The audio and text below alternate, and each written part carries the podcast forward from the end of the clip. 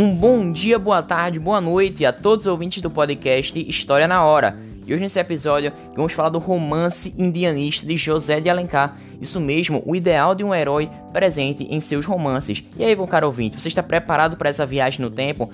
Que vamos para o século XIX, isso mesmo, falarmos de José de Alencar ele que nasceu no Ceará em 1829, formado em direito, trabalhou como advogado, jornalista, já foi deputado e até ministro. E paralelamente, através de seus pseudônimos, escreveu romances, crônicas, ensaios e até mesmo peças de teatro. Ele se tornou o escritor de maior destaque do romantismo brasileiro, porque produziu romances indianistas, históricos, regionalistas e também urbanos. Ele morreu de tuberculose no Rio de Janeiro em 1877. Mas aí, meu caro ouvinte, como que essas características de José de Alencar em suas obras refletem um contexto da época, esse contexto que é da independência do Brasil que havia sido declarada, porém era necessário, era importante que fosse paulatinamente consolidada já que existia um cenário de luta muito constante, era tudo muito conturbado naquele momento, e os vínculos político-econômicos precisavam de uma cultura nacional para os legitimar. E, visando configurar esse novo conceito de nação e tecer um passado grandioso, elevado o suficiente para estar próximo à metrópole, estava a estética romântica, que se aproximou da natureza e, como sua parte integrante, se aproximou também do indígena, ele que era o legítimo representante da raça brasileira. O indígena encarnava com perfeição a teoria do bom selvagem de Jean-Jacques Rousseau, ou seja, ele poderia ser modificado e remodelado para atender a esses ideais nacionalistas dos primeiros românticos, ou seja, nascia um ideal de um herói. Mas bem, e aí meu caro ouvinte, está preparado? Você é meu convidado para essa viagem no tempo. Então vamos, aperte seus cintos, vamos para essa viagem fascinante. E agora começando, lendo um pequeno trecho de O Guarani, de José de Alencar, em que poderemos perceber como que essas características estão elucidadas nas entrelinhas desse texto. Então vamos lá. Ali por entre a folhagem distinguiam-se as ondulações felinas de um dorso negro, brilhante, machetado de pardo às vezes viam-se brilhar na sombra dos raios vítreos e pálidos, que semelhavam os raios de alguma cristalização de rocha, ferida pela luz do sol. Era uma onça enorme, de garras apoiadas sobre um grosso ramo de árvore e pés suspensos no galho superior, encolheu o corpo preparando o salto gigantesco. Era uma luta de morte a que se ia travar. O índio o sabia e esperou tranquilamente, como da primeira vez. A inquietação que sentira no momento de que a presa lhe escapasse desaparecera, estava satisfeito. Assim, esses dois selvagens das matas do Brasil, cada um com suas armas, cada um com suas consciências de força e de coragem, consideravam-se mutuamente como vítimas que iam ser imoladas. Ou seja, podemos perceber uma descrição da mata, do personagem principal, o índio e a onça visto como seres selvagens, seres agressivos.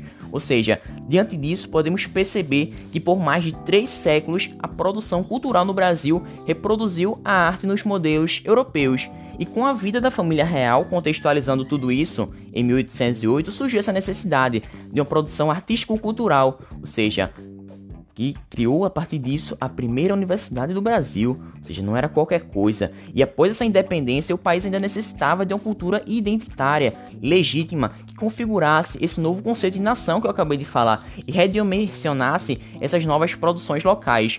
E os autores buscavam elementos nacionais, como você pode perceber, a mata, folclore, línguas locais, a própria paisagem que distinguia o Brasil e tornava uma referência única. E nessa perspectiva podemos chegar às produções de José de Alencar, em que temos destaque a três romances românticos de cunho indianista: O Guarani de 1857, Iracema 1865 e O Birajara de 1874 Bom, essas obras revelam momentos distintos da colonização. No entanto, pode-se dizer que elas foram escritas em ordem cronologicamente inversa a todo esse processo. Ou seja, de maneira simples, o Birajara tem um recorte do período brasileiro pré-colombiano, em que os indígenas não tinham qualquer contato com o homem branco. Já em Iracema, o nativo e colonizador estão naquele choque de culturas, ou seja, se encontraram e estão aprendendo a se relacionar. Em O Guarani, o primeiro da nossa trilogia, o indígena já está em pleno convívio com o homem branco. E trazendo um paralelo com o comentário de Cite Ottodini, de sua obra Intenção e Recepção em Iracema, de José de Alencar, ele diz assim: Os indígenas são retratados em sua cor local, mas maquiados com valores apregoados pela civilização cristã. O mito da harmonia das raças só funciona na intenção e o resultado é a dominação econômica e cultural da terra pelo colonizador branco, tendo o indígena como aliado após a eliminação dos que resistiram. Bem, contudo, podemos dizer que a literatura romântica na qual se insere José de Alencar ficou marcada por um projeto político literário que buscava investir em um enredo de elementos nacionais, lendas, tradições, festas religiosas, tornando-se uma expressão da nossa brasilidade. Dessa forma, o autor se recusa a uma linguagem erudita, crivada de arcaísmos, priorizando o uso de termos tupis, neologismos e até mesmo a linguagem ancestral que ligava o nativo à terra. Bom, agora nos aprofundando um pouco mais, no romance de Ibirajara, Jaguaré é um jovem araguaia que adentrava a selva em busca de um combate para se tornar um guerreiro, porque existia todo esse ritual indígena. Entretanto, o opositor, ele buscava encontrar nessa selva, porém, contudo todavia, ele acaba achando Araci, uma bela índia Tocantins por quem ele se encanta. Dessa forma, essa moça diz que em sua taba existem 100 guerreiros que disputavam a sua mão, e Jaguaré resolve se unir a eles nessa disputa. Ele foi muito corajoso quanto a isso. E no caminho ele batalha com Pucuan. E dessa forma ele vence, aprisionando com sua lança. Ele recebe o título de Ubirajara, o senhor da lança, o chefe dos araguaias. E Ubirajara segue para a tribo dos Tocantins e se oferece como escravo ao chefe Itaquê, o pai de Araci, a fim de concorrer à mão da filha. Dessa forma, ele casa como nenhum outro homem e traz prosperidade a essa tribo. E quando se iniciam os combates pela mão da moça, o jovem vence todos os adversários um a um, seja pela força, destreza ou até mesmo pela inteligência, e cria-se quase um mito nessa história de Ubirajara a respeito do personagem Jaguaré, que recebeu diferentes nomes nas etapas de sua vida, como por exemplo Jurandi e Ubirajara, e dessa forma sua figura muito se assemelha à de um habilidoso cavaleiro medieval. Ou seja, veja aí os valores cristãos, os valores da Idade Média europeizados, ou seja, ele está muito idealizado, sobrepondo-se a qualquer tipo de desafio, ou seja, ele está ali preparado para tudo e para todos. Já em outra perspectiva, podemos falar de Iracema, que é um anagrama da palavra América, e segundo o próprio título da obra, é uma lenda do Ceará, seja virgem dos lábios de mel, com quem vive em comunhão perfeita com a natureza, e filha de Araquém, ou seja, o pajé Tabajara. Além disso, ela é guardiã do segredo de Jurema, que é uma bebida feita com ervas alucinógenas que trazem sonho e fantasia a seu povo. E quando ela se banhava na floresta em companhia de sua ave Ará, que essa ave ela é justamente um ser que é confidente de Iracema, cujo canto tem o nome Ceará. Ou seja, durante esse banho, Iracema se depara com um guerreiro branco, Martim. Martim, o colonizador com o qual ela se encontra, um nome que evoca Marte, e ele estava perdido dos amigos potiguaras com quem estava caçando, e ela acaba ferindo ele no rosto com uma flechada, mas ele não revida, age carinhosamente, com cortesia e com muito amor. E a partir disso inicia-se essa história entre os dois, esse envolvimento que a partir dessa união nasce Moacir, o filho da dor, e bem, Iracema se apaixona por Martim e deixa a tribo dos Tabajaras para sempre. Ela então partilha com ele, com o homem branco, o segredo de Jurema, e Martim, entretanto, sente-se saudoso de sua terra e abandona a jovem, que sozinha vai viver essa gestação, todo esse processo do nascimento do filho e dá à luz mesmo assim.